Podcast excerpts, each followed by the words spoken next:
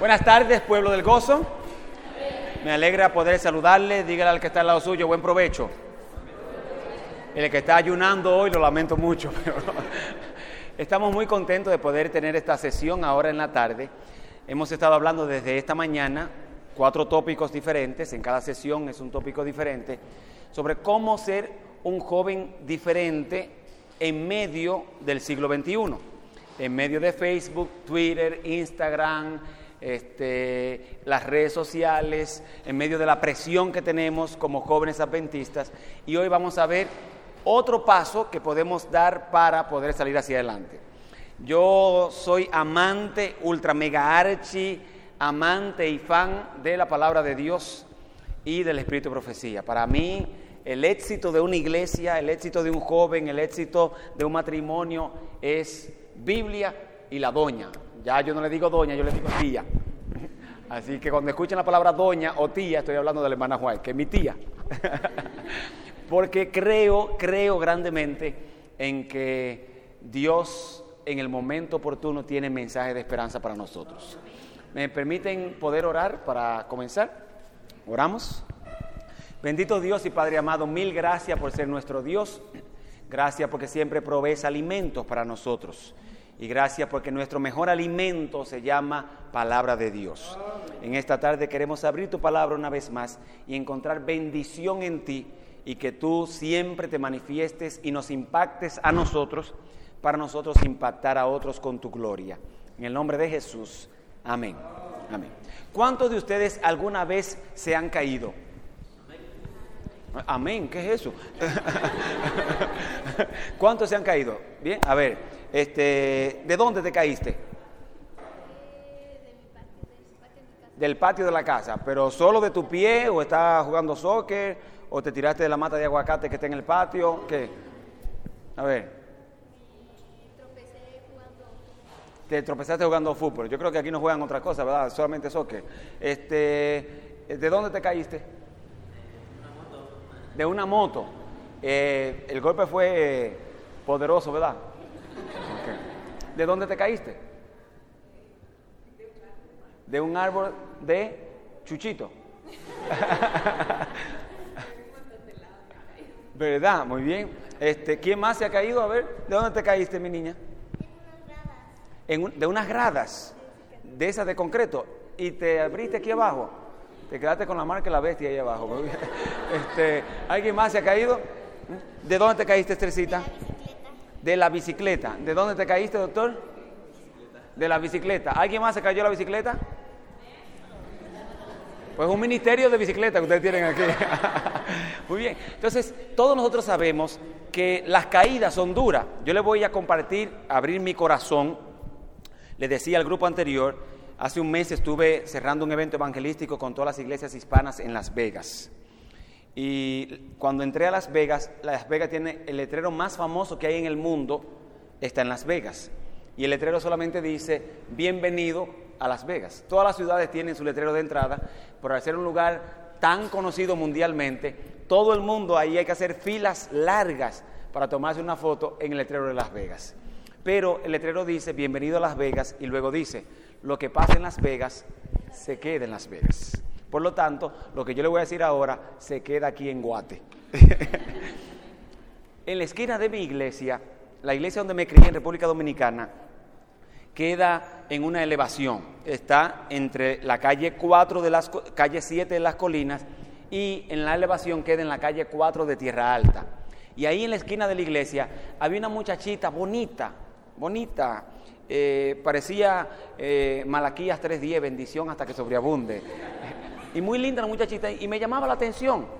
Y entonces nosotros, mi papá nos dijo a mi hermano y a mí, si pasan de grado este año en la escuela, le voy a regalar una bicicleta. Yo nunca había estudiado tanto en mi vida como ese año. Compraron las bicicletas, recuerdo, era una bicicleta BMX cromada. Este, y cuando nos entregaron la bicicleta, que papi nos iba a soltar la bicicleta, dijo estas palabras. Tres cosas. Número uno, no lo quiero ver corriendo como loco en la calle. Y nosotros, esto, cuando papi estaba hablando, esto es como el matrimonio, que dicen, promete usted amarla, quererla, lavarle, plancharle, y uno todo que sí, sí, sí, todo lo que usted quiera. Y papi decía, número dos, no lo quiero ver saliendo de esta calle. Y número tres, que cuando yo llegue al trabajo a las 5 de la tarde, ya ustedes estén aquí en la casa.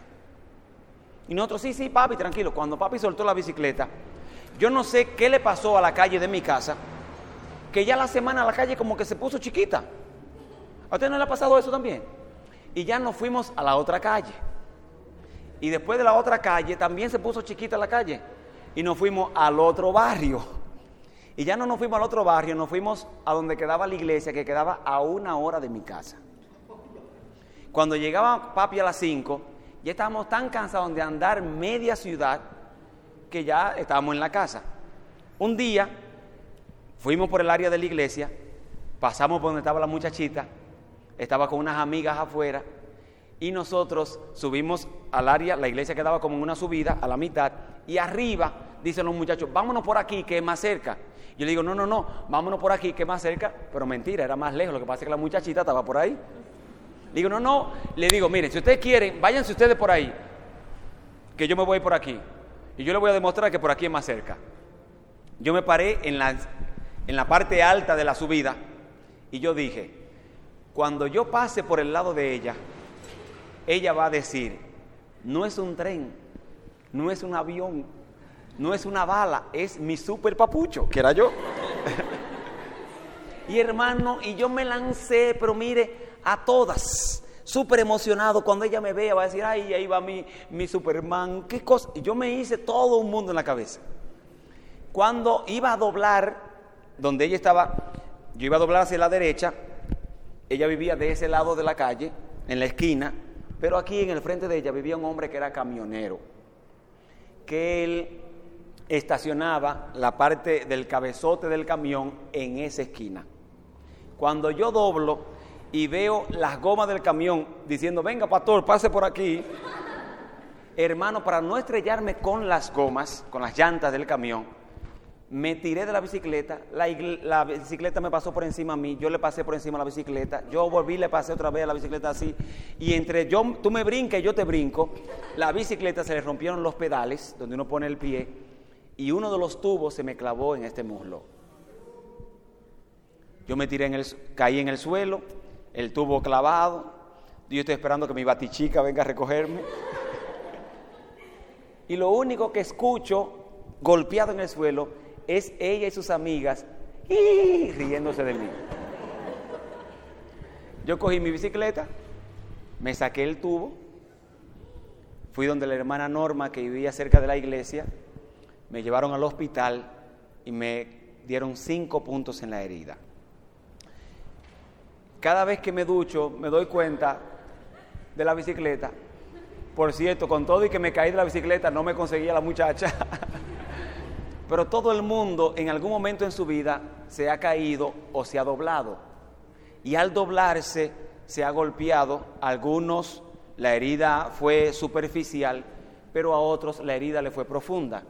Y nos hacemos esta pregunta, pastor, ¿cómo puede Dios enderezar la vida mía? ¿Cómo puede Dios eliminar el pasado que yo tengo y cómo puede eliminar aún las cicatrices de mis malas decisiones? La respuesta la voy a compartir ahora con ustedes. Libro de Lucas, capítulo 13, y vamos a leer a partir del verso 10 en adelante. Por cierto, agradezco la presencia del presidente de la asociación con nosotros. Gracias, pastor, por tomarse este tiempo para compartir con este diácono del Señor y con los muchachos aquí. Lucas capítulo 13, vamos a leer a partir del verso 10.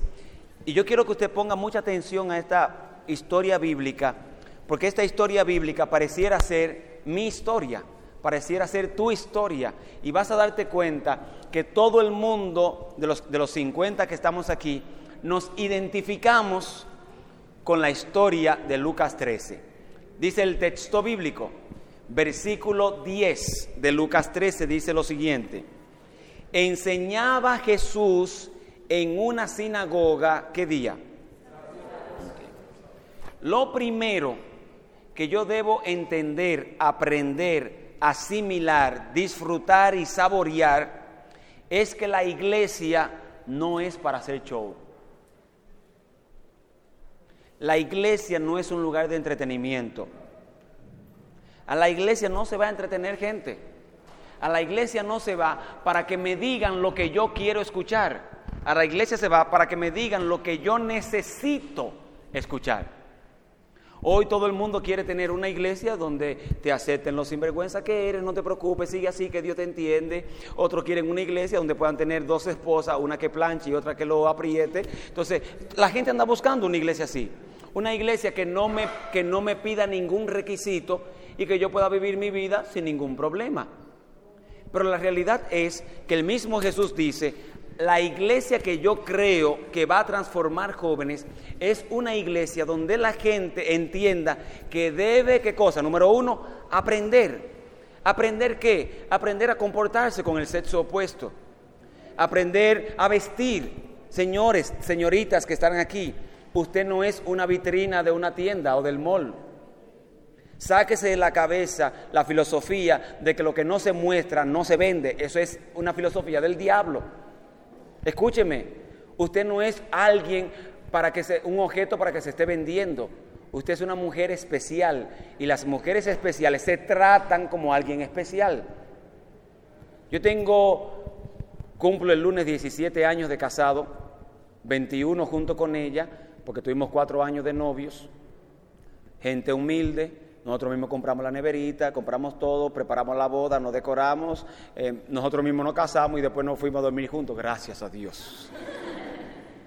Pero reconozco lo siguiente, escuche esto. Mi esposa, nosotros decidimos como familia que Menchi no trabajara, porque para nosotros es más importante la crianza de los hijos que unos muebles nuevos en la iglesia. Y Menchi, mi esposa es arquitecta, mi esposa tiene maestría en educación y no ha trabajado nunca. Y normalmente a todos los países que vamos, vamos la tribu completa. El que nos invita, pastor, queremos que usted venga para acá. Sí, hermano, no hay ningún problema, somos cuatro. ¿Por qué? Porque mañana las hijas mías van a crecer y papá por estar predicando el Evangelio y salvando los hijos de otros se perdieron los suyos. Y nosotros disfrutamos como familia.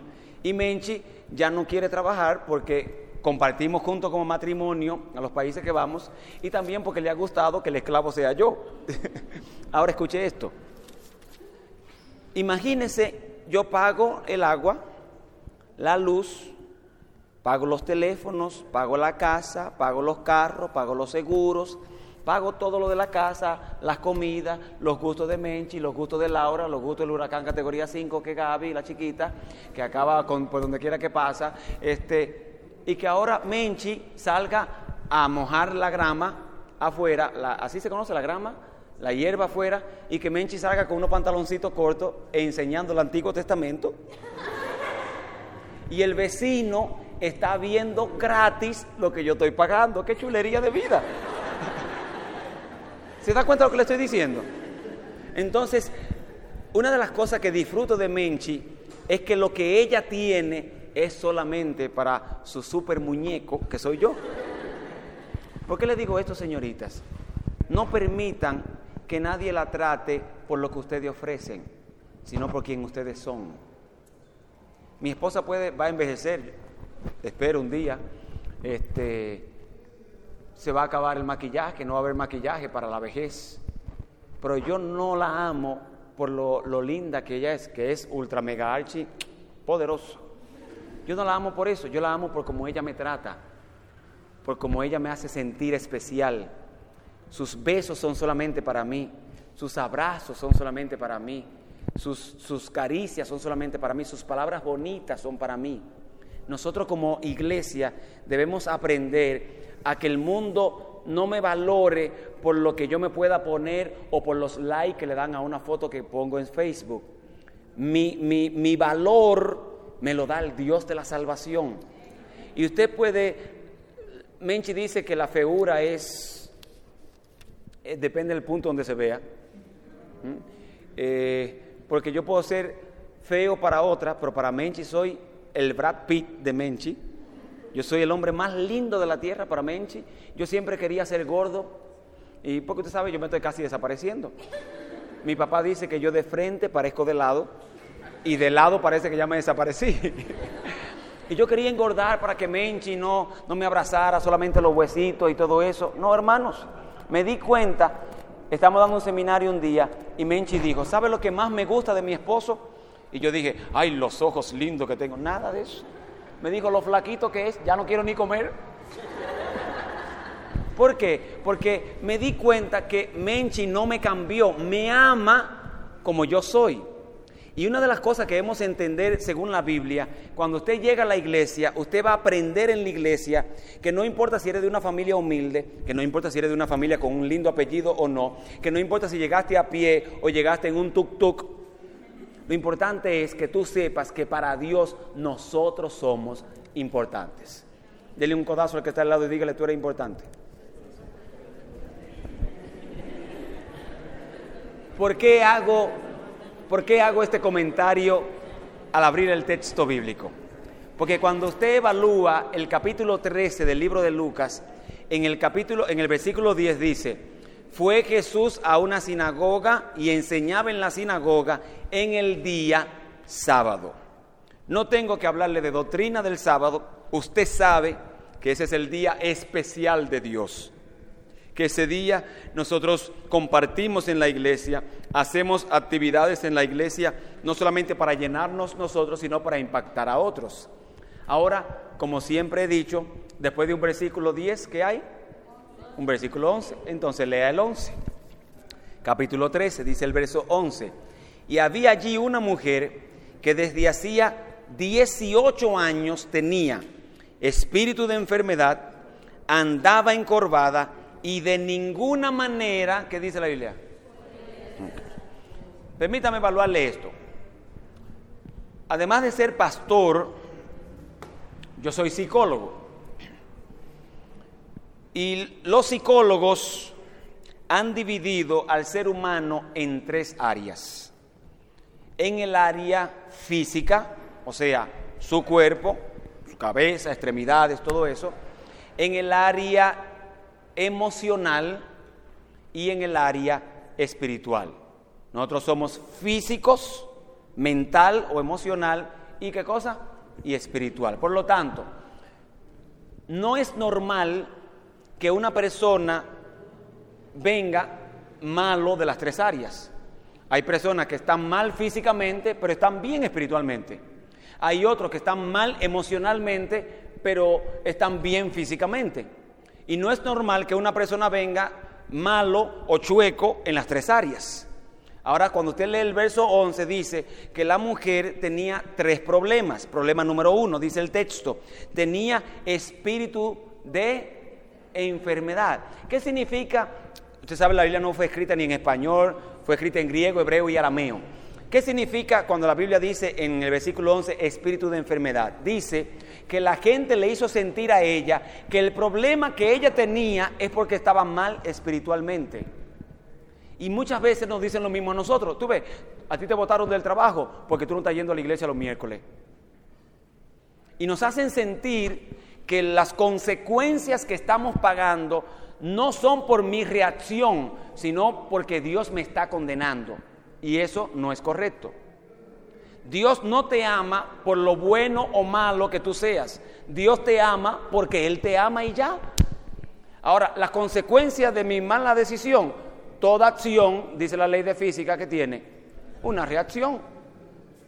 Ahora, dice el texto, verso 11, la mujer tenía espíritu de enfermedad. Significa que la señora estaba mal como espiritualmente. Que sigue diciendo el verso 11, no solamente tenía espíritu de enfermedad, dice que eh, tenía 18 años como encorvada, o sea, la doña tiene 18 años doblada. ¿Qué significa doblado? Significa que la doña iba al mercado doblada, que la doña iba a la universidad doblada, que la doña iba a comprar los chuchitos doblada, que la doña iba ahí a, a luna de miel a comprar unas unas crepas con helado de coco arriba, eso fue lo que comí ahorita, este, doblada. Por lo tanto, la doña tiene 18 años como doblada. Ahora, cuando dice que tiene 18 años encorvada o doblada, Si ella tiene un espíritu de enfermedad, significa que está mal espiritualmente. Y está doblada, ¿está mal en qué área? En la física. Entonces ella tiene dos problemas, la señora, la misma señora. Y termina diciendo el texto, y de ninguna forma podía... Lo que está diciendo es, dice un refrán en nuestros países, lo último que se pierde, ¿qué es? La esperanza. Pero a la señora le dijeron, tú no tienes ninguna esperanza, tu caso está como perdido. Ahora, la doña está mal espiritualmente, la señora está mal físicamente y está mal emocionalmente. Posiblemente tomaba medicamentos por la depresión. Posiblemente la señora tomaba, tomaba, medicamentos para el dolor en la columna. Lo que la gente no se da cuenta del texto bíblico es lo siguiente, que nosotros somos no, déjeme decirlo en palabras más bonitas. Haga una prueba con alguien fuera de aquí y tome una botella a mitad de agua. Si la botella está a mitad con agua y yo te pregunto, ¿cómo está la botella? ¿Cómo está? ¿Media llena? Muy bien. ¿Cómo está la botella? La mitad con agua. ¿Cómo está la botella? ¿A mitad? Pastor, ¿cómo está la botella? Casi llena. ¿Cómo está la botella? Media vacía, sí. ¿Cómo está la botella, señorita? Casi llena. ¿Cómo está la botella? Media llena. ¿Cómo está la botella? Media llena. Entonces, para, para ustedes la botella está media llena, está media vacía, está casi llena. Para mí la botella está llena entera. Y usted pastor, no está llena entera. Bueno, está a mitad de agua, pero la otra mitad de oxígeno. Entonces la botella está llena completa. Porque nosotros siempre miramos lo que nos falta y no lo que tenemos. Un señor llamado Ramón le escribió una carta a Dios tuvo una emergencia económica, le dijeron que Dios le ayudaba a resolver los problemas y le escribió la carta. Querido Dios, mira, tengo una situación económica, me dijeron que tú ayudas a la gente, yo quiero que tú me mandes 100 quetzales. ¿Está bien? Manda la carta, llega al correo, ¿qué buzón tiene Dios? Ninguno. Y dice uno, vamos a abrir la carta, eso no es el protocolo, pero vieron que era para Dios, no, no están rompiendo el protocolo porque no hay, no tiene ningún buzón y abrieron la carta. Decía don Ramón, mira, tengo este problema, ayúdame con esto, necesito que me mande de emergencia 100 quetzales, atentamente, don Ramón. Y dice uno, ¿cuánto tú tienes ahí? Yo tengo 10 quetzales, dámelo. ¿Cuánto tienes? Tengo 5, dámelo. ¿Cuánto tienes? Dos y medio, dámelo. Y le reunieron al hombre 95 quetzales. Y se lo mandaron. Al mes llega otra carta de don Ramón. Dice uno, ¿te das cuenta? Ese hombre está escribiendo agradeciendo por el dinero que le mandamos. Abrieron la carta. Querido Dios, Dios Todopoderoso, Dios que escucha las oraciones, Dios que la contesta. Te doy gracias por haberme mandado el dinero. Mira, me, me, ayudó a resolver la situación que tenía. Gracias, querido Dios. Estoy ahora convencido de que tú no solamente escuchas, sino que también contestas. Sencillamente, don Ramón, gracias. Y pone abajo de la carta, nota, la próxima vez que me mande dinero, no me lo manden por el correo que me robaron cinco quetzales. ¿Qué quiero decir con esto? Que somos muy buenos quejándonos por lo que falta, pero no disfrutamos lo que ya tenemos. Ay, pastor, es que usted no sabe lo que estoy pasando. Disfruta la vida que tienes. Ay, pastor, que mire que me duele eh, la transmisión. Mire, pastor, que me duele una tuerca. Mire, pastor, que se me rompió una correa. Óigame, pero está vivo todavía. Entonces, no importa lo chueco que esté la vida tuya, alaba a Dios. Y dice el texto bíblico que la mujer que tenía 18 años doblada, la mujer que tenía 18 años tomando medicamentos para la depresión, la mujer que tenía 18 años que le hicieron creer que en la iglesia la gente doblada, Dios se olvidó de ellos. ¿Sabe dónde está la señora? En la iglesia. Está en el mismo sitio donde la humillaron. Está en el mismo sitio donde le dijeron que ya Dios se había olvidado de ella. Pero ella estaba ahí Miren, queridos, la iglesia adventista no es perfecta. Yo ni siquiera hagan un listado de lo mal que, está la iglesia adventista. Yo le puedo regalar el listado. La iglesia no es perfecta, el dueño de la iglesia sí. ¿Y sabe lo que usted tiene que hacer? No importa lo imperfecto que sea la iglesia, no importa los hermanos que estén en la iglesia, no se preocupe por la gente, preocúpese que aunque usted esté chueco, doblado hace 18 años, alabe a Dios en su iglesia.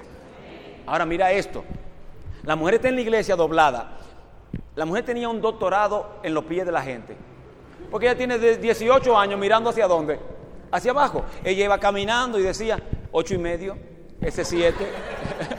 ¿Por qué? Porque lo único que hace es mirar hacia dónde. Hacia abajo. Ahora, mire lo interesante. En el tiempo de esa mujer no existían las calles como están aquí. Que ya yo le cambié el nombre a las calles de aquí. Le puse la batidora.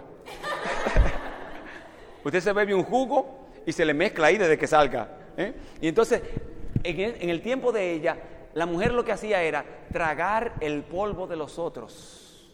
¿Será que hay algún joven aquí que está tragándose sus propios sueños? Que está tragándose el polvo de su mala decisión? Que ha tratado de levantarse y cada vez se dobla más que mientras más ora pareciera que más se dobla y anda por la vida viendo a los otros caminar derecho y se te mete un coraje porque te, te sientes frustrado, porque no puedes enderezarte. Entonces tú conoces la historia de esta mujer.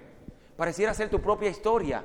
18 años cantando en la iglesia, participando en la iglesia, caminando en la iglesia, líder de la iglesia, eh, eh, escuchando lo que predican en la iglesia, pero al final de cuentas, ¿cómo estoy? Doblado. Y mire lo que Dios hace.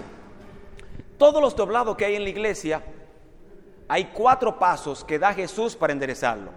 Por cierto, ¿hay algún doblado aquí? No, ahora todo el mundo está derecho. Chacho, ustedes son unos santos de Israel. Escúcheme, aquí el que no es cojo de un pie, es cojo del otro. Y el que no es cojo del otro, es paralítico. Todo el mundo en algún momento hemos estado doblado en la vida. Posiblemente hoy mismo. Y mire lo que hace Jesús. Versículo 12. Dice el texto bíblico. Jesús la vio. Primer paso para ser restaurado es que Jesús te vea.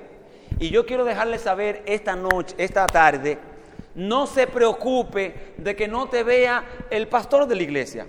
No te preocupes de que no te vea el líder de la iglesia. No te preocupes de que no te vean tus amigos o que no le den like a la foto que pusiste. Preocúpate con que le dé like Cristo Jesús. Y si Jesús ve mis lágrimas, si Jesús ve mi dolor, si Jesús ve mi angustia, entonces hay esperanza de que yo me enderece. Escucha esto. Dice el texto bíblico, paso número uno, Jesús, ¿qué hizo? La vio. Paso número dos, ¿cuál es? La llamó. Y yo le pregunto a usted, ¿qué nombre le habrá usado Jesús para llamarla? Quizás le habría dicho, hey tú, la doblada, ven acá. ¿Usted cree que ese es el Dios que nosotros conocemos? ¿Qué nombre hubiera usado Jesús? Mira tú la que tiene el doctorado en zapato, ven acá. O le hubiese dicho, mira tú la tragapolvo, ven acá. ¿Usted cree que ese es el nombre que Jesús hubiese usado? ¿Desde cuándo Jesús nos llama a nosotros por nuestro pecado? ¿Desde cuándo Jesús nos llama a nosotros por nuestro pasado? ¿Desde cuándo Jesús nos llama a nosotros por nuestras malas decisiones? Solamente dice el texto, Jesús, paso uno, la vio. Paso dos, la llamó. Paso tres, ¿qué hizo? Le habló. El Señor quiere sacar un tiempo con nosotros para hablarnos. El Señor quiere sacar un tiempo con nosotros para decirnos el sueño que Él tiene contigo. Cuando yo estaba estudiando para pastor y me preguntaban, Arnaldo, ¿qué te gustaría hacer eh, cuando termine de estudiar teología? Y yo le dije, pastor, porque para mí lo más grande era ser pastor. Pero me di cuenta con el tiempo que Dios tenía un sueño más grande conmigo que el que yo mismo tenía. Yo predico ahora para más de 50 emisoras de radio. Predico para 34 millones de personas a través del canal de televisión de 3ABN y Esperanza TV. Predico ahora mismo a través de las redes sociales. Más de 8 millones de personas nos siguen a través de YouTube. Y si usted me hubiese preguntado hace años atrás si yo soñaba con eso, nunca en la vida. Porque el sueño que Dios tiene con nosotros es más grande que el que yo mismo tengo. Y usted debe pensar, no se enfoque en el sueño que usted tenga. Permita que Dios te hable y te diga las cosas grandes que Él va a hacer contigo. Ahora mira lo que dice el texto. Jesús, paso uno, la miró. Paso dos, la llamó. Paso tres, le habló. Y ahora cuando le habla, viene el paso 4. Le dice a la mujer, mujer, ¿qué dice el texto? Eres libre de tu enfermedad. Pero ¿cómo tú me vas a decir que soy libre de mi enfermedad si todavía estoy mirando para abajo? Y ese es, eso es lo ilógico de la vida. Dios dice, te voy a enderezar, pero yo sigo mirando para abajo. Dios dice, te voy a bendecir, pero me siento todavía maldito. Dios te dice, te voy a sanar y yo me siento todavía enfermo. No me digas a mí que me vas a enderezar si todavía estoy tragando polvo. El problema de nosotros es que le creemos más a la gente que a Dios. El problema de nosotros es que le creemos más a los amigos que a Dios. Entramos a la iglesia. Usted se arregló el pelo en una cosa que utilizan las mujeres que parece un, un, pre-infierno, que se le calienta todo eso allí se arregla el pelo dos horas, llega a la iglesia y una hermanita te dice, ay, qué lindo te queda el pelo. Y otra te dice, ay, me gusta tu nuevo look. Y otra te dice, ay, mírame, hasta el color te asienta muy bien con tu, con tu test de la piel. Y otra te dice, ay, mira, me gusta la sondita que te pusiste. Ay, mira, me gustan los colores diversos que, del contraste que te hiciste. Aparece otra, aburrida de la vida, y te dice, muchacha, tú hiciste ve fea con ese pelo. Automáticamente caemos en una tristeza. Una nueve te hablaron bien, una te hizo sentir miserable. Mira, hermano, yo recuerdo, la gente se burlaba de mí, me hacía bullying, que Arnaldo, que tú eres flaco, que esto, que aquello, hermano del mundo. Y yo aprendí hasta defenderme, le digo, sí, y tú que bebe agua y engorda, porque uno como que se humilla, como, como siente que lo están humillando. Ya no, hermano, no se defienda, a usted lo defiende Jesucristo. No importa cómo el mundo te vea, mientras Dios te vea, esa debe ser tu opinión. Ahora mira esto. Eh, flaco, ven acá, porfa. ¿Cuál es tu nombre? Renato. Renato. Ok, Renato. Eh, ¿encorvado? Imagínese, camíname un poquito para allá, Renato. No te me endereces, mi niño, me ha doblado. Imagínese, Renato, 18 años, puedes regresar, Renato, si quieres. no, pero doblado para el niño. 18 años doblado. Ahora viene el Señor, sí, así mismo, mi, tranquilo. Viene el Señor, número uno, ¿qué hace? Lo mira. Número dos, lo llama. Número tres, ¿qué cosa? Le habla. Y ahora le dice a Renato, Renato, eres libre de tu enfermedad. Y este sigue mirando todavía para abajo. ¿Todo bien, mi niño ahí? Todavía te queda un rato, tranquilo. Este, ¿Se da cuenta? 18 años doblado. 18 años tragando el polvo de los otros. 18 años que mis lágrimas no, ni siquiera me corren por la mejilla, van directamente hacia el polvo de la vida. Y yo estoy seguro que hay alguien aquí que al igual que Renato y que esa mujer, han estado doblados por la vida. Saben, sienten como su columna le está diciendo, eres un miserable Sienten como su columna le está diciendo, para ti no hay ninguna esperanza. Sienten como su columna le dice, Dios se olvidó de ti. No tienes que ir a ningún congreso de GYC. Tu vida va a seguir siendo la misma después de este fin de semana. No sigas aparentando lo que no eres. A ti no te va a enderezar nadie. Ahora mire esto. Dios le habla a Renato. Hacia abajo, mi niño, tranquilo. Ahorita te vamos a dar un masaje. Dios le habla a Renato, le dice, mira, eres libre de tu enfermedad, pero Renato sigue mirando hacia abajo. Lo que me llama la atención es que yo me pregunté, ¿yo puedo hacer lo mismo que Jesús? Porque yo miro a la mujer encorvada y, me da hasta pena y digo, ay, pobre mujer, déjame, déjame llamarla. Y la llamo. Y puedo hasta hablarle y decirle, mujer, eres libre de tu enfermedad. Pero hay un paso que solamente da Jesús que yo no puedo dar. Y está en el versículo 13. Dice el texto bíblico que Jesús, ¿qué hizo con la mujer? ¿Qué hizo? Puso su mano sobre ella. Ahora mire esto. Lo más lindo de la historia no es que Jesús enseñaba en la iglesia. Lo más lindo de la historia no es que Jesús estaba eh, guardando el sábado en la iglesia. Lo más lindo de la historia es lo que Jesús hace con la mujer. Mire, allí está Renato. Jesús le dice, eres libre de tu enfermedad y mire lo que hace Jesús. No solamente pone su mano donde está el problema. Jesús lo que hace es que comienza a ayudar a la mujer a enderezarse.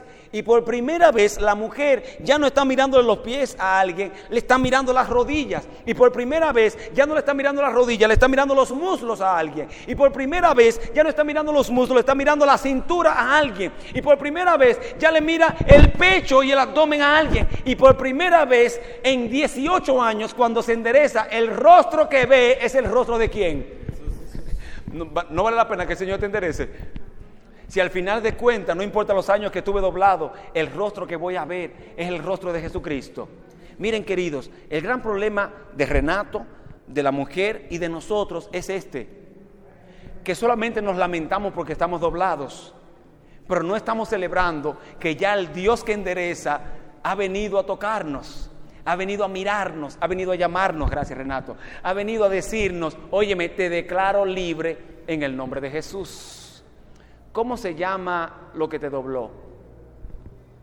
¿Cómo se llama lo que te humilló? ¿Cómo se llama lo que te arrastró por la vida? ¿Cómo se llama lo que no te permite ser un joven extraordinario en la iglesia? Yo no sé cómo se llama, yo solamente sé que cuando Jesús toca, Jesús endereza. La pregunta mía es, ¿tú quieres que Él te enderece? La pregunta mía es, ¿tú quieres que Él te toque? La pregunta mía es, ¿tú quieres que Él te enseñe cómo vivir no doblado, sino derecho en el nombre de Jesucristo? Entonces, tienes que seguir en la iglesia.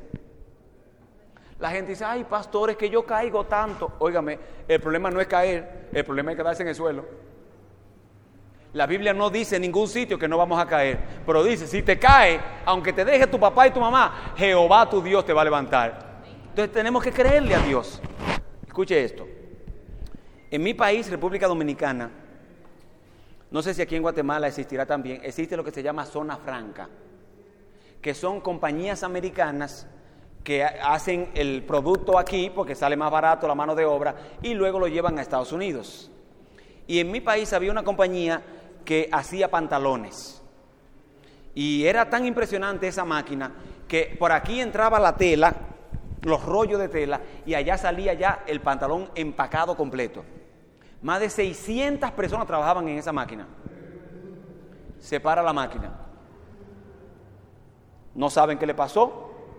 Allí están, por cada cinco minutos se perdían miles de dólares al tener la máquina parada y 600 empleados parados. Y viene uno de los empleados y dice, mire, yo conozco un muchacho que le salieron los dientes arreglando esa máquina. Y el gerente le dice, mándalo a buscar que estoy pidiendo miles de dólares aquí. Y viene un muchacho como de 19 años, con el, traje ese de mecánico, una, una, cajita de herramientas en la mano, y le dice, mira, ¿y, ¿y, tú eres el muchachito que me va a arreglar la máquina? Le dice, sí, sí, sí, soy yo. Y le dice, pues mira, arréglamela. El muchacho va a la caja de breakers de la máquina, a ver si se había caído uno de los breakers, abre, están todos los breakers bien y cierra. Y el gerente atrás observándolo. El muchacho va a donde están las correas de la máquina, revisa a ver si hay alguna correa rota, abre, no hay ninguna rota y cierra. El muchacho va donde están las poleas de la máquina, a ver si se había roto alguna polea y abre, no hay ninguna polea rota y cierra. Y le dice al gerente, mande a buscar a todos los empleados, que en cinco minutos la máquina va a estar funcionando. Y el gerente le dice, pero si tú no le has puesto la mano a la máquina, no, mandé a buscar a los empleados. Y el muchacho se fue a la cajita de herramientas y sacó un martillo que tenía. De esos martillos que son con la punta plástica, como de goma. Y sacó un martillo y se metió allá abajo de la máquina, se metió allá, allá, allá en la máquina y había una cajita negra pequeñita y le hizo así con el martillo. Y le dio un martillazo. Y le dice, prenda la máquina que ya está funcionando. ¿Por cómo eso? Prende la máquina. Se sentó todo el mundo, prendieron la máquina como si nunca se hubiese apagado. Y le dice el Señor, óyeme, pero tú eres un duro en eso. ¿Tú sabes arreglar esa máquina? Y dice, sí, sí, sí, Señor. ¿Y cuánto tú me vas a cobrar por el martillacito de ese que me le diste a la máquina? Y le dice el muchacho, 225 quetzales. Muchacho, pero tú eres un ladrón. ¿Cómo tú me vas a cobrar a mí 225 quetzales por un martillazo? Y le dice, bueno, yo le voy a dejar el recibo, para, así como vine rápido hoy a arreglarla, vengo rápido mañana a cobrar. Y le puso 25 quetzales, un martillazo. Y le puso 200 quetzales por saber dónde dar el martillazo. ¿Sabe Dios dónde está la cajita negra de nosotros? Sí. ¿Sabe Dios dónde dar el martillazo en la caja de nosotros? Sí. Y lo bueno es que es gratis. Por eso, apreciados jóvenes, esta tarde no se preocupe dónde se paró la máquina o qué está doblado en la vida suya. Solamente permita que hoy Dios pueda darte un martillazo en el nombre de Jesucristo. El martillazo de Dios trae sanidad. El martillazo de Dios trae esperanza. El martillazo de Dios trae vida. Lo único que tienes que permitirle a Dios es que te dé un golpe de sanidad en el nombre de Jesucristo. Y yo le pregunto ahora, yo quiero orar por seis personas ahora. Seis personas que están doblados. Los que están derechos también. Esta oración no es para usted. Yo quiero orar por seis personas que la vida lo ha doblado. Posiblemente las malas decisiones te han doblado. Posiblemente la enfermedad te ha doblado. Posiblemente eh, la depresión te ha doblado. Posiblemente tu pasado te tiene doblado en tu presente y caminas tragando el polvo de la vida y no puedes disfrutar ni siquiera tu futuro. Yo quiero orar por seis personas que quizás están doblados espiritualmente y que quisieran que Dios los enderezara, que le dé un golpe de restauración para que Dios te pueda utilizar a ti para enderezar a otros en el nombre de Jesucristo. Y usted dirá, ay pastor, si yo me levanto, van a saber que el, que el doblado soy yo. Ay, pastor, si yo me levanto, van a saber que el que está tragando polvo soy yo. Ay, pastor, si yo me levanto, van a saber que el que necesita un martillazo de emergencia soy yo. Eso no es problema mío. Yo solamente estoy invitando seis doblados que quieran decirle a Dios, no permitas que pase este fin de semana sin que tú me mires, sin que tú me llames, sin que tú me hables y me recuerdes que no importa mi pasado, yo soy libre en el nombre de Jesucristo. Mi pregunta es, ¿quiénes serán esos seis doblados que quieren doblar sus rodillas conmigo y decirle a Dios, mira, enderezame en esta hora? Yo quiero sentir que tú me miraste, que tú me llamas, que yo soy importante para ti, que todavía hay esperanza para mi corazón. Querido de Dios, esta mañana Dios quiere hacer grandes cosas contigo, pero tienes que dejar que Él te enseñe dejar que Él te enseñe que la vida no es solamente tristeza, dejar que te enseñe que la vida no es solamente pasado, dejar que te enseñe que la vida no son solamente amarguras y lágrimas y tragar el polvo, que la vida es victoria en Jesucristo. Pero tienes que dejar que Él te lo enseñe. Y cuando Él te diga, eres libre de tu enfermedad, entonces créele a Dios. Créele y el Dios que te miró, el Dios que te llamó, el Dios que te habló, ese mismo Dios te tocará y te sanará. ¿Podemos doblar rodillas para esta oración? Por favor.